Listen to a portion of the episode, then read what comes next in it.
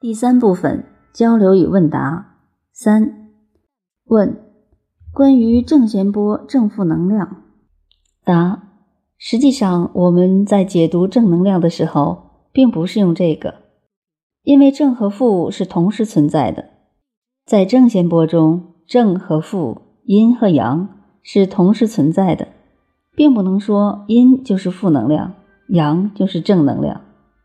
正能量指的是什么？其实，这里要加一个字，就是正向能量，也就是提升自由度方向、提升维度方向的这个能量，也就是指向高维度的这种能量状态，叫正能量。而限制自由度、自由度往下沉、自由度维度降低的能量状态，叫负能量，也就是负向能量。所以，从这个角度理解正负能量的时候，我们才能理解所谓正能量的内涵到底是什么。否则，这个正负的平衡就有不同的意义。